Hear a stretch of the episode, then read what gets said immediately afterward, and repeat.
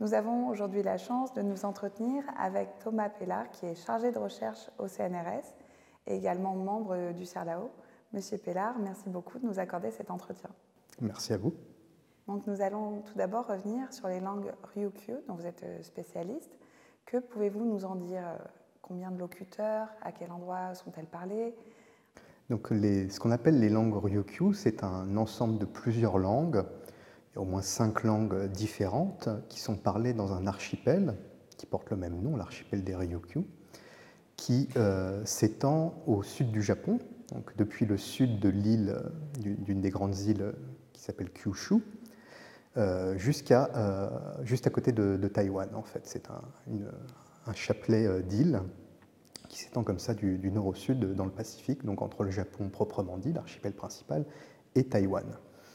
Il s'agit de langues euh, qui sont en danger, qui n'ont pas de statut officiel, aucune des, cinq différentes langues n'a de statut, et euh, elles sont en voie de disparition car la plupart ne sont parlées aujourd'hui que par des personnes âgées, la plupart des locuteurs ont plus de 60 ans, et quand on travaille sur ces langues sur le terrain, euh, c'est souvent le cas qu'on travaille avec des, personnes qui ont euh, plus de 80, voire plus de 90 ans.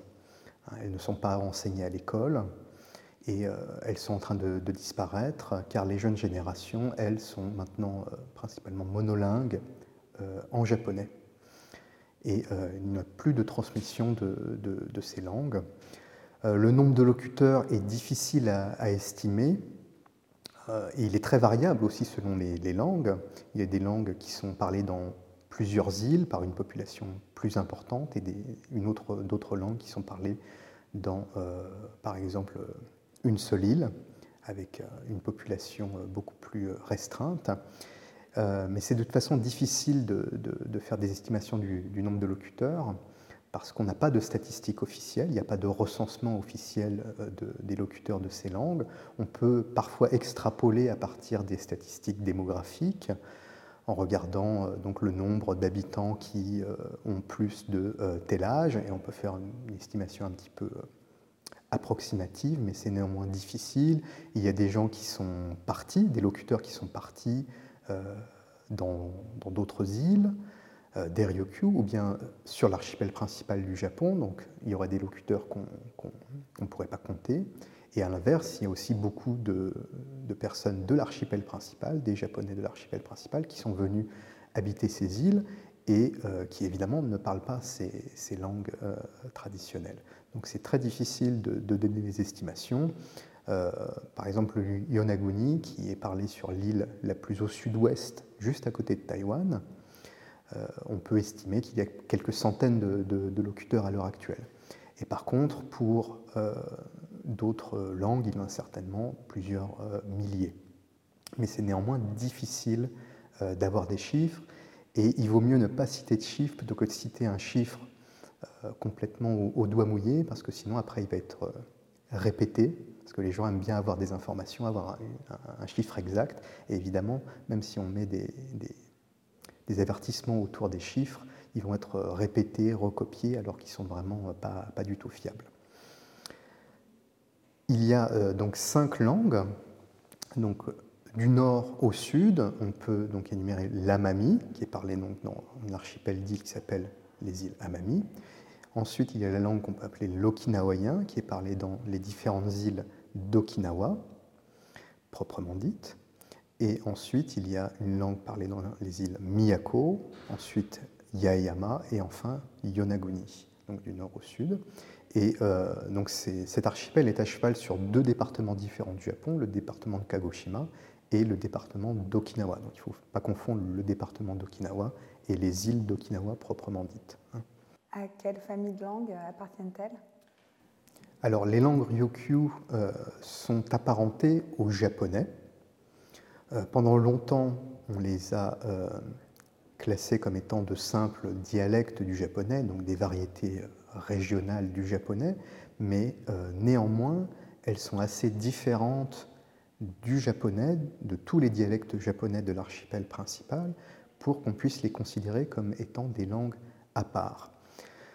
La question de savoir si deux variétés linguistiques sont des langues différentes ou des dialectes de la même langue n'est pas une question facile à régler. Il y a toujours des considérations politiques et historiques.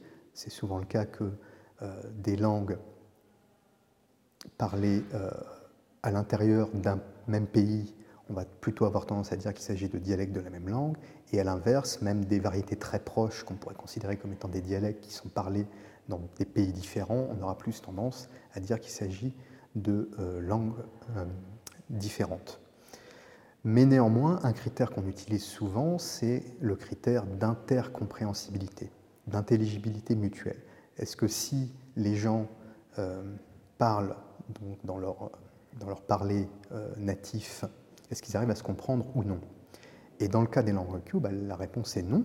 Même si on prend le dialecte euh, parlé le plus au sud de l'archipel principal du Japon et le dialecte le plus au nord des langues Ryukyu, les gens ne vont pas du tout arriver à se comprendre. Aujourd'hui, évidemment, ils parlent tous japonais standard et ils peuvent euh, évidemment communiquer, mais s'ils parlent dans leur euh, parler natif, ils ne peuvent pas se comprendre. Donc, il y a une, rupture nette entre ces îles de l'intercompréhension. Et donc, les langues Ryukyu ne sont pas intercompréhensibles avec le japonais, et même à l'intérieur des langues Ryukyu, entre les différents groupes d'îles, donc les cinq groupes d'îles que, j'ai énumérés tout à l'heure, Amami, Okinawa, Miyako, Yaeyama et Yonaguni, il n'y a pas vraiment d'intercompréhension euh, possible. Donc euh, on est euh, fondé à considérer qu'il s'agit de cinq langues différentes. Mais néanmoins, elles sont proches du japonais et on pourrait comparer ça à la situation des langues romanes comme le français, l'italien, l'espagnol, le portugais, le roumain et d'autres langues régionales moins connues, qui descendent d'un ancêtre commun et ont de toute évidence un air de famille. On pourrait aussi prendre le cas des langues slaves comme le russe, euh, l'ukrainien, le polonais, euh, le serbe, le tchèque, etc., qui sont des langues différentes. Les gens ne peuvent pas vraiment communiquer, mais si on les regarde, on voit tout de suite qu'il y a un air de famille, ça saute aux yeux. Et en ce qui concerne euh, leur transmission, ont-elles une place dans l'éducation? Vous disiez tout à l'heure que la plupart des locuteurs sont assez âgés. Tout à fait. Euh, il y a eu une, politique depuis le 19e siècle d'unification du Japon, et ça s'est passé aussi par une standardisation de la langue. Et dans les écoles, qui ont été fondées par l'État japonais au 19e siècle, euh, on a interdit aux enfants de euh, parler leur langue maternelle. Donc ils étaient punis si on les surprenait en train de parler leur langue maternelle et on les obligeait à ne parler que le japonais standard et c'est ça qu'on enseignait euh, à l'école. Donc évidemment, ça a eu un rôle dans la perte de la transmission de ces langues entre les différentes générations. Et c'est pour ça qu'aujourd'hui, les générations les plus jeunes ne parlent pas du tout euh, ces langues traditionnelles en général. Euh, parfois, il y a des locuteurs relativement jeunes, qui peuvent avoir 40, 30 ans, qui peuvent avoir une compréhension passive de ces langues. Souvent, c'est dans des foyers où euh, les, grands-parents vivaient avec les parents et les petits-enfants. Et à ce moment-là, ils ont pu être exposés à cette langue-là. Ils la comprennent, mais souvent, ils ne la parlent pas vraiment. Et spontanément, ce n'est pas cette langue-là qu'ils vont, parler. Un autre facteur qui a joué dans euh, la, rupture du processus de transmission de, ces langues sont des facteurs plus socio-économiques, parce que euh, ce sont des, régions où finalement il y, a, beaucoup de chômage, il n'y a pas beaucoup d'activités à part euh, l'agriculture, plus récemment le tourisme, mais ça reste assez marginal, et il y a eu un, vaste exode rural, si on peut dire, de ces populations, notamment vers l'archipel principal. Il y a beaucoup de gens qui sont partis pour trouver du travail. Et euh, évidemment, c'était utile pour eux de parler euh, le japonais, plus que euh, ces langues traditionnelles, qui évidemment ne leur servaient pas à grand-chose pour trouver du travail au Japon proprement dit.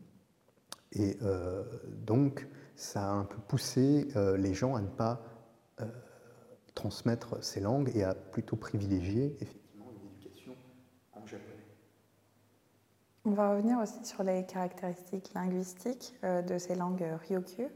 Euh, que pouvez-vous, par exemple, nous dire de leur phonologie? Alors la phonologie des langues Ryukyu est évidemment très variée selon les langues. Il y a beaucoup de, différences et aussi évidemment des différences majeures avec le japonais. Le japonais est une langue avec une phonologie qui est relativement simple. Il y a peu de voyelles, peu de consonnes, et euh, les combinaisons de voyelles et consonnes sont assez simples. Il n'y a pas de groupe de consonnes, de suite de consonnes, comme euh, par exemple en français, si vous dites un mot comme prêtre, il y a beaucoup de consonnes les unes à la suite des autres. Le français a beaucoup de voyelles, et euh, ça n'est pas le cas en, japonais, qui a une phonologie plus simple. Mais dans les langues locales, on va avoir des systèmes phonologiques très différents. Certaines langues ont beaucoup plus de voyelles que le, que le japonais standard, qui n'en a que 5, A, I, U et O. On va trouver des voyelles centrales, comme le U, comme le E. Certaines langues aussi des voyelles nasales, un peu comme en français, on, en, un, des voyelles de, ce type. Euh, il y, a des, il y, a aussi des, langues qui ont moins de voyelles, par exemple donc le yonaguni, qui n'a que trois voyelles, A, I, U. Évidemment, toutes ces différences s'expliquent par des changements historiques qu'on peut retracer. Et euh, il y a des processus où certaines voyelles se créent et d'autres processus où on perd certaines voyelles, ce qui aboutit à la situation euh, de, ces langues. Au niveau des, consonnes, il y a aussi des consonnes qui n'existent pas en japonais, notamment ce qu'on peut appeler des consonnes intensive, euh, où on va avoir des distinctions entre, par exemple, deux types de K, deux types de T, par exemple, entre euh, le mot pour en yonagonie, si je reprends des exemples, donc on peut avoir une distinction entre tra, la rizière, et ta, la langue, avec une différence de consonne, avec une consonne qui est plus aspirée et plus relâchée dans le cas de la rizière, tra, et une consonne qui est moins aspiré et plus, prononcé euh, plus fortement dans le cas de la langue ta. Il y a ces, différences de, consonnes. Euh, on peut avoir aussi des différences dans la structure syllabique. Donc, comme je le disais, le japonais a une structure syllabique assez simple, avec une, des alternances consonne-voyelle, consonne-voyelle. Donc, il n'y a pas de, consonne finale dans la plupart des, mots euh, japonais mais euh, dans les langues ryukyu, on peut avoir euh, des consonnes finales. Donc, par exemple, dans les langues du Nord, à Amami, on peut avoir des mots comme kuk, le clou, qui est impossible en japonais. On peut avoir des, mots comme euh, nut, l'eau. Mais on peut aussi avoir, dans les langues du Sud, cette fois-ci, des choses beaucoup plus amusantes, comme des consonnes syllabiques. Dans la plupart des langues, une syllabe a euh, en, son, cœur, en son centre, une voyelle, forme le noyau de cette syllabe. Mais dans certaines langues, on peut avoir des consonnes. Donc, par exemple, le tubercule, toutes les, espèces de, patates, euh, en miyako, ça se dit mm. Donc sans aucune voyelle, avec juste une consonne. Mm. Dans certaines variétés, euh, le mot pour la, journée, donc le temps entre le, le lever et le, le coucher du soleil, ça va se dire plima, avec un l syllabique. On peut aussi avoir des choses plus rares comme des consonnes sourdes qui sont syllabiques. Par exemple, euh, le, mot pour homme en miyako va être pstu, avec un ps dans la première syllabe. Donc on a deux syllabes, pstu. En miyako, on a aussi des euh, consonnes qui sont un petit peu euh, à, mi-chemin entre les consonnes et les voyelles. Des espèces de voyelles fricatives, des voyelles tellement fermées qu'il y a un bruit de friction qui se produit. Et donc on va avoir des mots comme le verbe s'asseoir qui va se dire bzz, qu'on pourrait transcrire donc BZ si vous voulez. Bzz. On va avoir des mots comme le papier, krabz, avec un bzz. Ou alors le mot pour clou, krugz, et on a aussi euh, des euh, syllabes avec une consonne sourde dans leur noyau, donc comme l'homme, pstu par exemple. Mais on va avoir aussi dans certaines variétés, donc la variété sur laquelle j'ai effectué mon, doctorat, donc sur une petite île qui s'appelle Oogami, on a des mots uniquement composés de consonnes sourdes, ce qui est une caractéristique très rare. Donc, par exemple, le mot pour le peigne se dit avec juste un F. Le nid d'un oiseau, euh, un jour, jour par opposition à, nuit, ps, On va avoir aussi euh, des mots de, plusieurs syllabes, comme ça, par exemple la lune, le mois, le verbe tirer, euh, le verbe fabriquer, vous n'avez aucune voyelle et uniquement des consonnes sourdes. Et on peut parfois faire des, petites phrases comme ça. Par exemple, les hameçons que je fabrique se dira kf, Le nid qu'il fabrique, l'oiseau par exemple, On peut comme ça faire des, petites phrases amusantes. C'est assez limité, on ne peut pas en enchaîner énormément, mais euh, c'est quelque chose qui est euh, extrêmement rare en fait dans les langues du monde. Et euh, on, va trouver des langues de ce type qui autorisent des, mots, voire des phrases entières avec uniquement des consonnes, et parfois même uniquement des consonnes sourdes, uniquement dans certaines langues euh, de, la côte pacifique nord-ouest des États-Unis et, du Canada, et euh, dans certaines variétés de, de berbères du Maroc. C'est un phénomène qui est extrêmement rare à, l'échelle des langues du monde. Et euh, donc c'est très intéressant d'en avoir des exemples à des endroits euh, aussi différents euh, du monde. Et en ce qui concerne la morphosyntaxe, est-ce que vous avez noté certaines particularités? Concernant la morphosyntaxe, donc la, grammaire, il y a des, surtout des ressemblances avec le japonais au niveau de l'ordre des mots, de la structure de la phrase. Ça reste tout de même très similaires puisqu'il s'agit de langues apparentées, mais il y a des différences euh, importantes. Et notamment, la conjugaison des verbes a beaucoup euh, changé, notamment en raison de changements phonétiques très importants qui font que euh, les, formes conjuguées des verbes ont beaucoup changé. Le japonais a une morphologie verbale qui est relativement simple, euh, comparé euh, aux, conjugaisons euh, de, langues ne serait-ce comme, comme le français. Le japonais est beaucoup plus simple, donc c'est une langue de type agglutinante, où on prend la racine verbale et comme une brochette, on va enfiler des morceaux qui représentent donc les, différents marqueurs grammaticaux, les uns à la suite des autres, ou comme enfiler des perles sur un collier, si vous voulez, les unes à la suite des autres, pour faire une forme verbale. C'est ce qu'on appelle le type agglutinant. Donc on a une racine et ensuite plein de marqueurs qui euh, vont exprimer le temps, l'aspect, etc. Et chacun euh, de ces marqueurs est assez reconnaissable et euh, clairement définissable. Mais dans les langues Ryukyu, il s'est passé des changements phonétiques et ces marqueurs, qui étaient autrefois bien identifiables les uns à la suite des autres, ont eu tendance à fusionner jusqu'au point qu'on ne puisse plus les, les, découper aussi clairement qu'en japonais.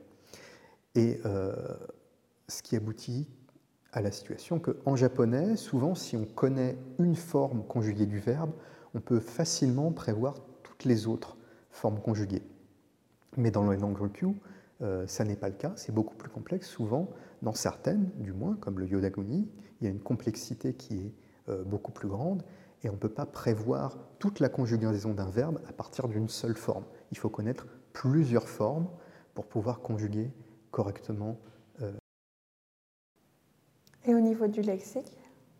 Alors, au niveau du lexique, si on regarde par exemple le, lexique qu'on dit de base, qui euh, contient euh, des mots euh, comme les parties du corps, les phénomènes naturels, les, les, nombres de base, 1, 2, 3, quelques pronoms, qu'on peut retrouver dans, toutes les cultures, on va s'apercevoir en comparant au japonais qu'il y a à peu près entre 60 et 70% euh, de, lexique commun entre le japonais euh, et les langues ryukyu. Donc elles ont perdu certains mots, mais elles en ont aussi évidemment inventé d'autres, ce qui fait qu'il y a une certaine distance avec le, lexique euh, du japonais. Il y a néanmoins un certain nombre d'emprunts qui ont été faits au japonais. Et notamment, on trouve, comme en japonais, un, nombre assez important de, mots qui viennent du chinois.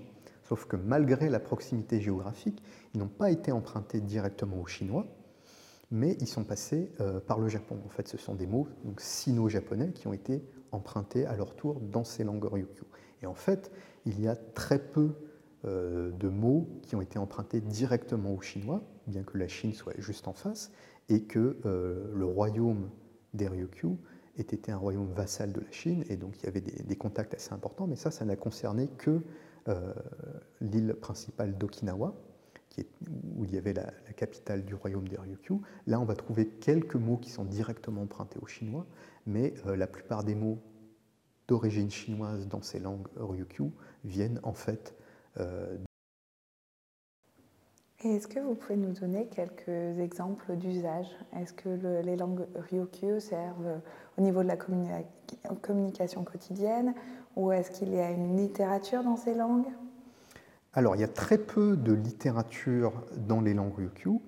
On a euh, historiquement un recueil de, poèmes ou de chants anciens qu'on appelle Omolo Soshi, qui date autour du, du, XVe siècle, euh, qui est écrit donc en okinawayen, okinawayen ancien, qui est différent de la, langue d'aujourd'hui, et euh, qui est écrit avec le système d'écriture du japonais, donc les kana, et avec un système orthographique qui est assez complexe, parce que évidemment le japonais de cette époque et l'okinawayen de cette époque avaient des phonologies assez différentes, et il y a dû y avoir un processus d'adaptation de cette écriture à la phonologie de la langue, et donc euh, ce n'est pas toujours très clair quels, étaient les, sons véritablement notés euh, par ces signes. Mais néanmoins, on est capable de lire ces textes et euh, de les interpréter. Il y a quelques inscriptions un peu plus anciennes sur des pierres, mais après, la majorité de l'écriture, évidemment, servait à l'administration, et à ce moment-là, elle s'écrivait plutôt en chinois même pas juste en écriture chinoise, mais vraiment en langue chinoise, en chinois classique. Et aujourd'hui, euh, il y a très très peu de, littérature dans ces langues. Euh, j'ai déjà vu euh, des, livres écrits par exemple en, miyako, mais édités à compte d'auteur avec vraiment une diffusion très très restreinte, uniquement locale. Donc il n'y a pas vraiment de littérature dans ces langues. Il n'y a pas non plus euh, de présence euh, vraiment à, la télévision ou à la radio, même si parfois dans certaines radios locales, il peut y avoir des émissions euh, en, langue, en langue locale, mais ça reste assez limité. Ces langues ne sont pas enseignées à l'école, il n'y a pas d'option, par exemple, en langue régionale qu'on pourrait prendre au collège ou au lycée. parfois, il y a des initiatives là aussi locales pour euh, enseigner la langue, mais qui n'entrent pas du tout dans le cursus scolaire et qui ne sont pas non plus euh, validables et valorisables. Hein. Euh, sont assez limités, même si depuis quelque temps, le gouvernement japonais a un petit peu pris conscience de la situation de ces langues, qui sont malheureusement sans doute vouées à disparaître, et qui essaye de, au moins de documenter ces langues tant qu'on peut le faire, euh, mais il n'y a pas vraiment non plus de soutien massif pour organiser des programmes de euh, préservation et de revitalisation. Ça, ce sont plutôt des, initiatives euh, locales et elles ont jusqu'à présent eu assez peu de succès, même s'il y a des, associations qui sont très actives. C'est tout de même difficile aujourd'hui d'organiser des, enseignements pour pour transmettre, euh, pour transmettre ces langues et former des, nouvelles générations de, locuteurs. Il y a quelques matériaux pédagogiques qui existent, avec des dictionnaires, quelques manuels, mais euh, quand on va sur le terrain, on constate qu'effectivement, bah, les, jeunes générations ne maîtrisent pas la langue et finalement, souvent s'y intéressent assez peu, malheureusement. Et en ce qui concerne euh, l'étude de, de, ces langues, est-ce un domaine très étudié euh, dans le monde académique? Alors, dans le monde académique, euh, les études sur les langues Ryukyu donc, se passent surtout au Japon. Il y a quelques personnes comme moi en dehors du Japon qui travaillent sur ces langues, mais elles sont peu nombreuses. L'essentiel des recherches se fait au Japon. elles ont commencé assez tôt et on a un certain nombre, par exemple, de dictionnaires qui ont été faits, d'enquêtes de géographie linguistique, donc avec des cartes qui répertorient euh, quels mots euh, sont employés à quel, à quel endroit, etc. etc. Mais euh, jusqu'à récemment, on manquait d'études vraiment descriptives systématiques. C'est-à-dire qu'on avait effectivement des études qui comparaient plusieurs dialectes, la manière d'exprimer telle ou telle chose, tel point de grammaire, tel point de phonologie, mais on avait très peu euh, de euh, description d'un parler en particulier qui décrirait son système dans sa globalité, donc sa phonologie, sa morphologie, euh, sa syntaxe. Ça, c'était quelque chose qui ne se faisait pas dans les études sur les langues Ryukyu traditionnellement, puisque c'était plutôt une approche effectivement dialectologique qui s'intéressait à la variation dans l'espace des, des phénomènes linguistiques et qui s'intéressait moins à décrire un système en particulier. Mais euh, depuis, euh, on peut dire, une dizaine d'années, 10, ou 15 ans, euh, se sont développées des recherches d'un autre type, plus descriptif, systématique, donc avec des, collègues au, Japon qui faisaient leur doctorat à peu près à la même période que moi, donc vers entre 2005 et, et 2010 il y a eu un peu spontanément euh, une nouvelle génération de chercheurs qui sont arrivés.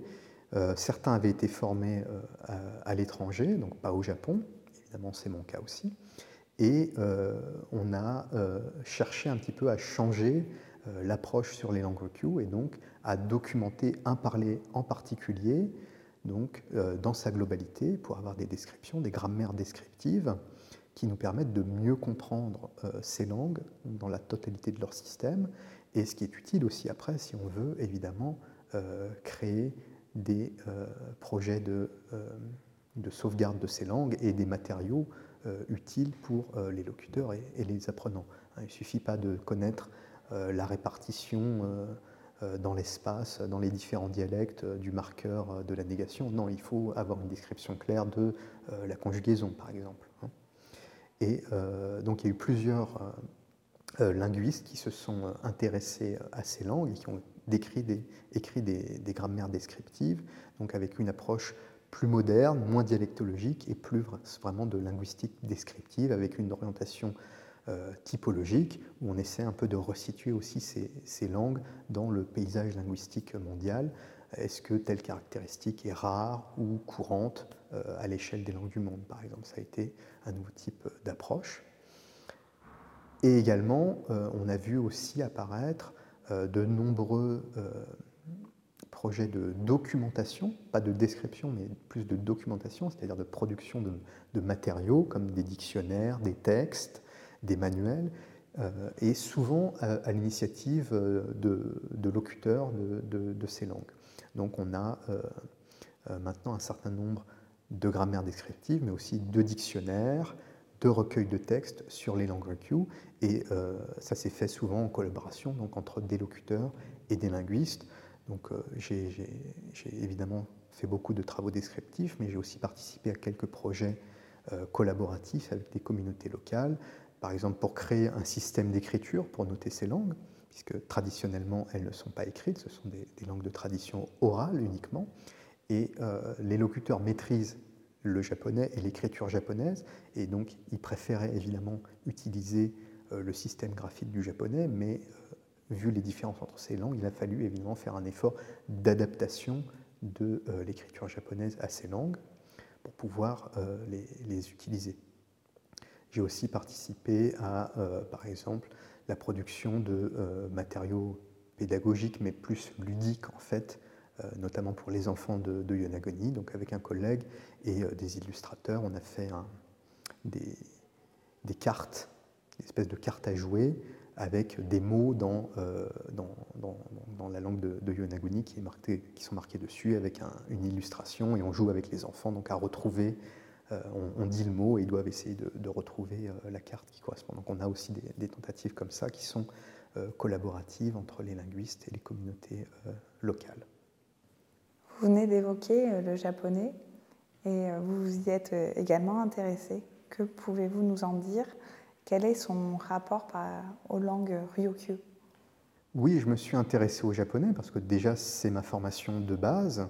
Donc j'ai fait des, études de japonais. J'ai commencé un petit peu au lycée et ensuite j'ai fait mes études en partie à l'INELCO en, cursus de japonais et euh, j'ai travaillé aussi sur le japonais, donc à la fois en linguistique historique, j'ai travaillé notamment sur les textes du 8e siècle du japonais, je me suis intéressé donc à la, phonologie historique du, japonais et euh, je me suis aussi intéressé euh, à la dialectologie du japonais. Je m'intéressais à la diversité des, langues des mais je m'intéressais d'une manière générale à la diversité linguistique et euh, à la diversité linguistique de l'archipel japonais dans sa totalité. J'ai travaillé sur plusieurs dialectes japonais et d'un point de vue parfois plus, plus dialectologique, euh, sur la variation donc, spatiale des phénomènes linguistiques à travers les différents dialectes régionaux du Japon.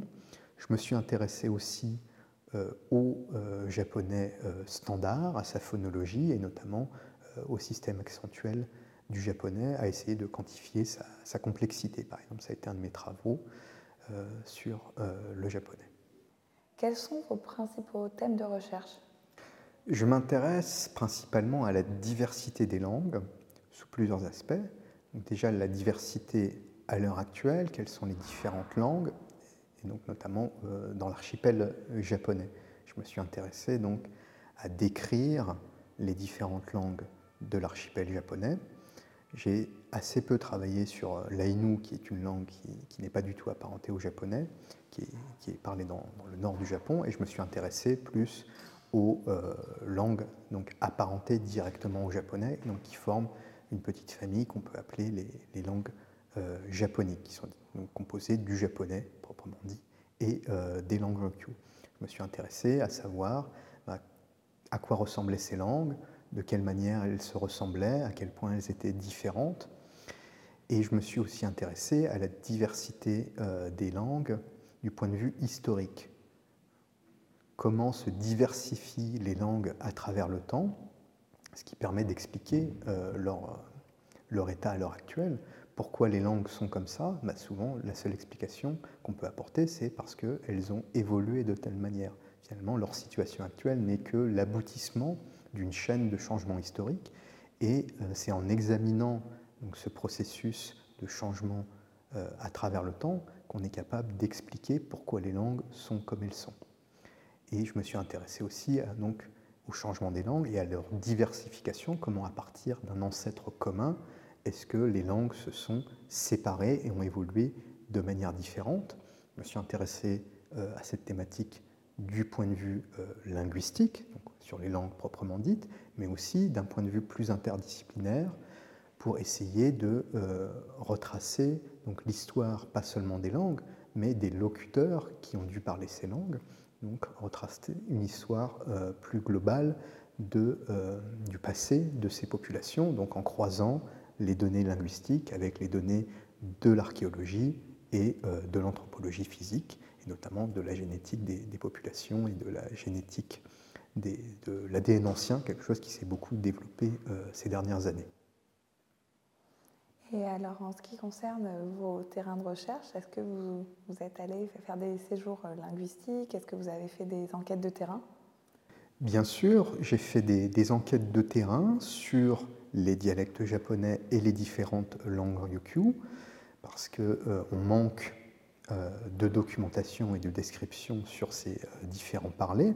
Il y en a qui sont plutôt bien décrits aujourd'hui, mais la majorité des dialectes japonais et des langues Ryukyu sont assez peu décrits. Donc si on s'intéresse à, ces langues, on est obligé d'aller soi-même sur le terrain pour récolter de, nouvelles données.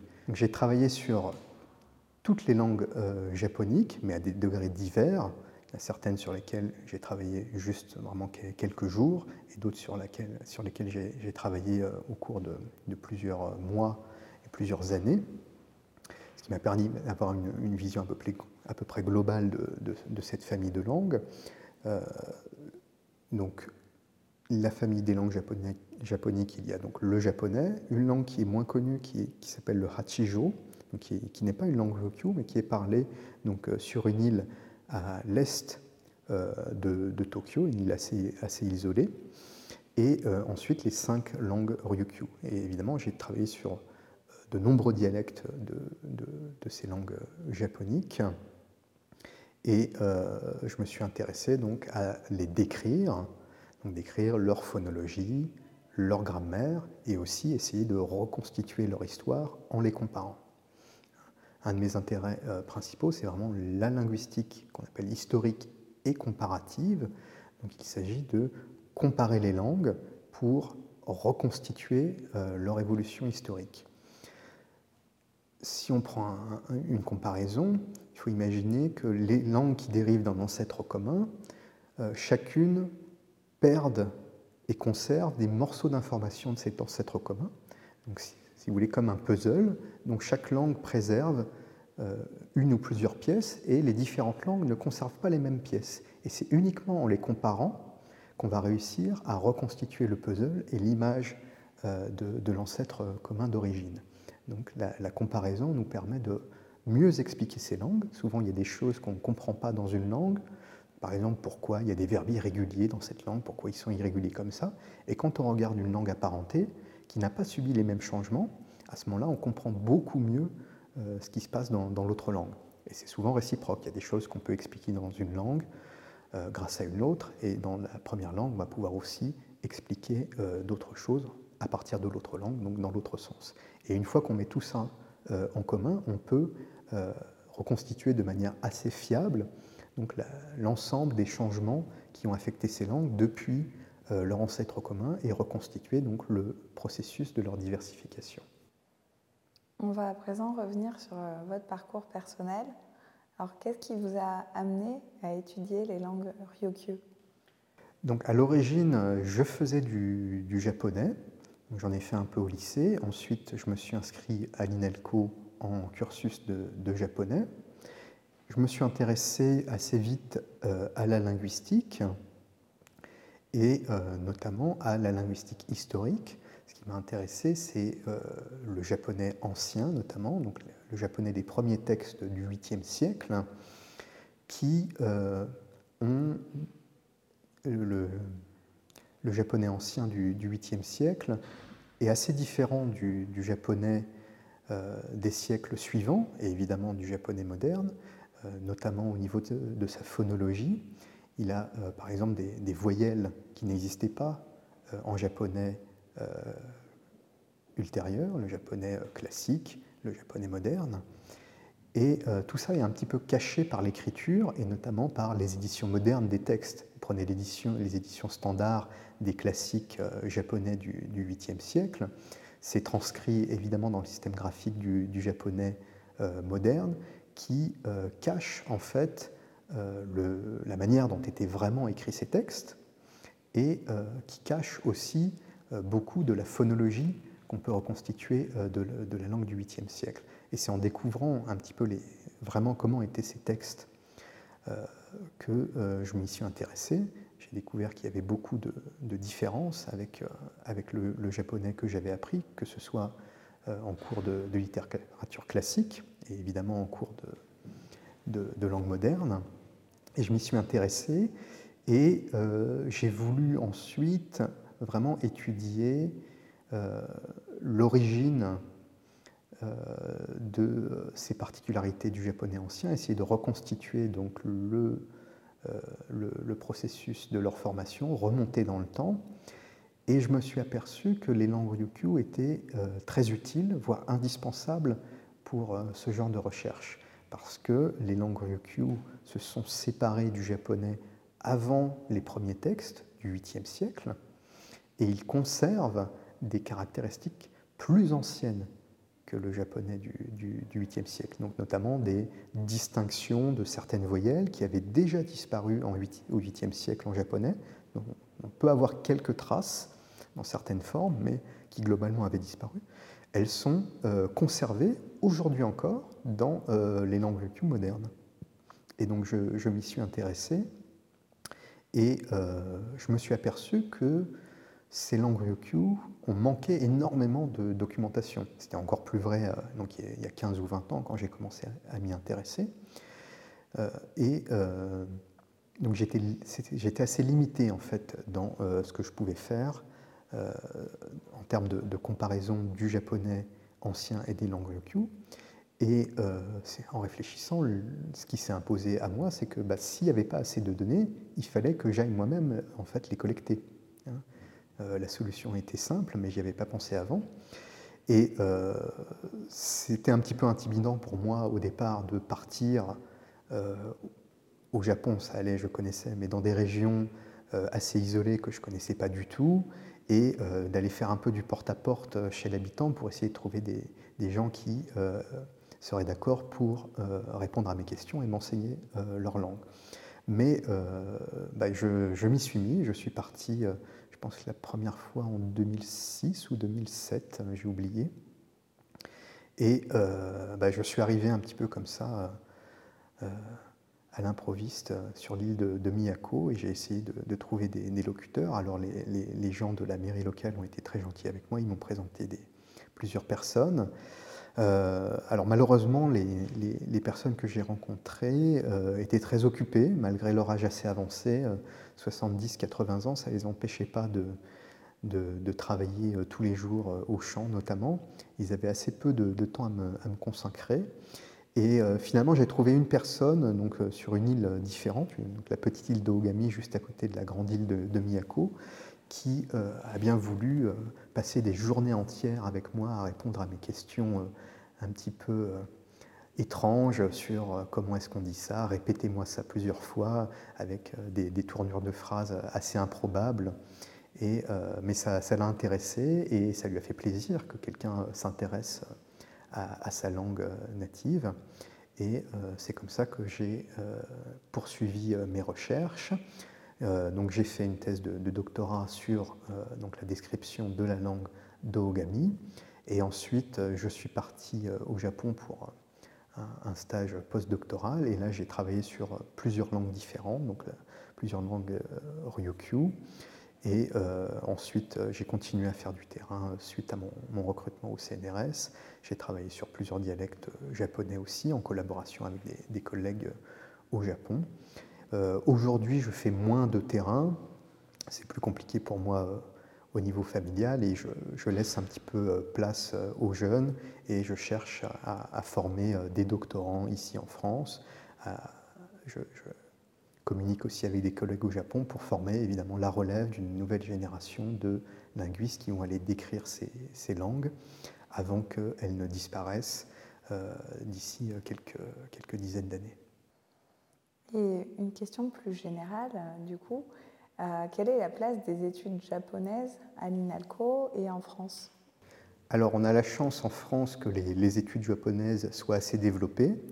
Euh, il y a beaucoup euh, d'enthousiasme pour la langue japonaise, beaucoup d'étudiants qui souhaitent apprendre la langue japonaise. On a un, fort vivier d'étudiants. L'INALCO n'est pas la seule institution en France où on peut apprendre le japonais la langue japonaise et la civilisation japonaise. Hein. J'insiste que souvent, la plupart du temps à l'université, on propose des formations complètes qui ne sont pas seulement des formations de langue, mais des formations de langue et civilisation. Donc il y en a dans plusieurs universités euh, en France à part l'INALCO. Il y en a aussi euh, en, plusieurs en, Europe. Euh, moi, je m'intéresse évidemment plus à la linguistique japonaise qu'à la littérature, l'histoire ou la sociologie, même si je m'intéresse aussi à l'histoire ancienne, à l'archéologie, etc. Mais euh, la, linguistique euh, japonaise est un petit peu moins développée en, France que d'autres disciplines. Et notamment, ce qui m'intéresse, donc les langues minoritaires, que ce soit les dialectes japonais ou les langues ryukyu, ne sont pas enseignées. Il n'y a pas de cours, à ma connaissance, à l'INALCO évidemment, ni dans aucune autre institution en France ou en Europe. Il y a peut-être certains linguistes qui donnent des, séminaires de, où, ils parlent de, ces langues, il n'y a pas de, cursus euh, complet sur ces langues. Ça serait un petit peu difficile de, faire des cursus sur ces langues vu le, manque de matériaux pédagogiques et aussi ça nécessite une connaissance du japonais parce que la plupart des, des documents qui existent sont uniquement en japonais. au niveau de la linguistique historique, il y a euh, des personnes qui travaillent euh, dans d'autres institutions euh, en, Europe. à l'INALCO, nous sommes au moins deux à travailler sur, sur la linguistique historique des langues du Japon, mais c'est une spécialité qui reste assez minoritaire. Et vous faites partie du CERLAO Je fais partie du CERLAO, le Centre de recherche linguistique sur l'Asie orientale, donc qui est un laboratoire associé au CNRS à l'étude des, hautes études en sciences sociales, le HESS et l'INALCO, et qui regroupe des linguistes qui travaillent sur les langues de l'Asie orientale, donc principalement les langues de Chine, du Japon, euh, de la Corée, du Vietnam, et euh, nous sommes euh, au moins deux équipes à travailler sur les langues minoritaires, à faire des descriptions de langues basées sur des enquêtes de terrain et euh, nous avions aussi donc, plusieurs membres, dont moi, qui travaillons sur l'histoire euh, des langues et euh, dans une optique notamment pluridisciplinaire. nous, nous sommes uniquement linguistes, mais nous travaillons parfois en collaboration avec donc, des archéologues et des anthropologues. Et quel est l'impact de cette appartenance sur vos recherches? L'appartenance au CERELAO est très bénéfique pour moi. C'est un très bon environnement de travail puisque j'y croise des collègues qui partagent euh, mes euh, centres d'intérêt.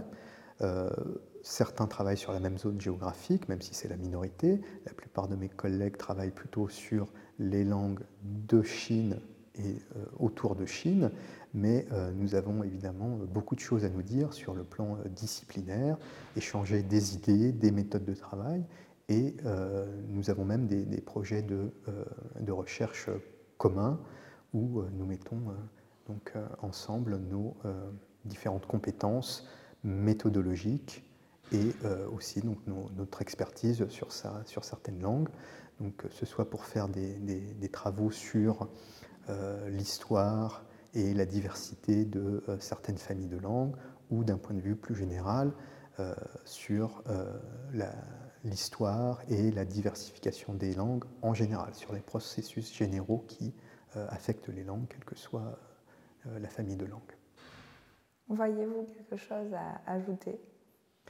Aujourd'hui, euh, la majorité des langues du monde sont en danger, elles sont en voie de disparition. Et si on ne fait rien pour les sauvegarder, elles sont vouées à disparaître, pour la plupart au cours des années à venir d'ici 10, 20, 30 ans, on aura sans doute perdu la moitié des langues du monde. C'est un véritable défi qui se pose à nous pour documenter ces langues, tant que c'est possible de le faire, et aider les communautés locales, les locuteurs, à euh, préserver, s'ils le souhaitent, leur langue et de la manière dont ils le souhaitent. C'est souvent difficile, car ces langues sont marginalisées depuis longtemps leurs locuteurs sont souvent discriminés. Ça pose des problématiques euh, complexes, mais euh, il faut que euh, les linguistes et les institutions prennent la pleine conscience de ce défi de perte de la diversité linguistique qui, va se, qui se pose déjà à nous et qui va entraîner une baisse considérable de la diversité linguistique et culturelle au cours des années à venir.